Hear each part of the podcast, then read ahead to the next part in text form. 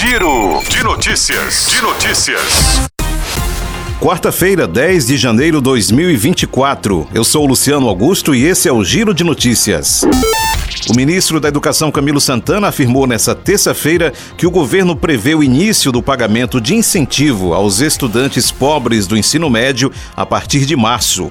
O valor individual do benefício ainda deverá ser detalhado em regulamentação e após o presidente Luiz Inácio Lula da Silva sancionar o texto da medida provisória que institui o programa e que foi aprovada pelo Congresso Nacional em dezembro do ano passado. A medida provisória enviada pelo governo e aprovada pelo Congresso prevê o incentivo para que os estudantes cadastrados no CAD Único, o Cadastro Único de Programas Sociais, que seja contemplado pelo Bolsa Família ou para jovens jovens de 19 a 24 anos matriculados no EJA, o Programa Educação de Jovens e Adultos. O esperado é que o benefício alcance cerca de 2 milhões e meio de jovens. O programa prevê ainda o pagamento de dois tipos de auxílio. O primeiro será pago mensalmente, ao menos por nove meses ao ano, e poderá ser sacado a qualquer momento. O segundo pagamento previsto é anual, feito ao final da conclusão de cada ano letivo, mas o saque, nesse caso, só poderá ser feito após a conclusão de todo o ensino médio. A nova vacina contra a Covid-19, registrada pela Agência Nacional de Vigilância Sanitária nesta segunda-feira, é fabricada pelo Instituto Serum da Índia e teve registro solicitado pela empresa brasileira Zalica Farmacêutica.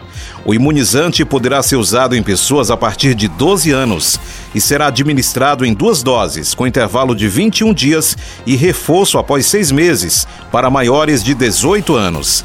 A tecnologia empregada na vacina Zalica é chamada recombinante, por ter suas moléculas formadas pela combinação de duas fontes diferentes. Nesse caso, o antígeno de proteína spike, uma substância capaz de promover resposta do sistema imunológico, e o adjuvante à base de saponima, que permite a mistura que potencializa a produção dos anticorpos.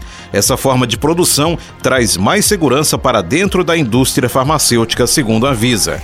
Em nota divulgada, a Agência Nacional de Vigilância Sanitária disse que, para ser registrada, a vacina apresentou eficácia na fase 3 de estudos, a última etapa antes da aprovação, com variação entre 79,5% para estudo conduzido nos Estados Unidos, na população entre 12 e 17 anos de idade, a 90,4% em estudo nos Estados Unidos e México, na população adulta. O novo imunizante é o sexto a receber o registro individual definitivo da Anvisa. A Coronavac também é autorizada para uso no país, mas apenas para modalidade emergencial. Outra forma de autorização existente é a de importação excepcional concedida atualmente apenas à vacina Sputnik, já que a Covaxin chegou a ter essa modalidade de autorização, mas foi suspensa em julho de 2021. O ministro da Secretaria de Comunicação Social da Presidência da República, Paulo Pimenta, disse que uma casa de governo será instalada no território indígena Yanomami para o combate ao garimpo ilegal na região e apoio humanitário. Segundo ele, será designada uma pessoa que ainda não foi indicada pelo presidente Lula, que vai ter o poder, inclusive, de coordenar as ações de todos os ministérios para que seja possível definitivamente enfrentar esse difícil problema, que envolve várias áreas do governo e é uma prioridade do governo do presidente Lula. Nessa terça-feira, o próprio presidente coordenou uma reunião ministerial no Palácio do Planalto para discutir a situação atual do povo Yanomami, em Roraima, que ainda sofre com a ação de invasores. Um plano de ação permanente na região será apresentado em 30 dias, com a participação da Polícia Federal, Forças Armadas e demais órgãos federais. O Giro de Notícias tem produção de Camila Matias, Sonoplastia André do Vale, áudio Milton Santiago. Essas e outras notícias você acessa em gcmais.com.br.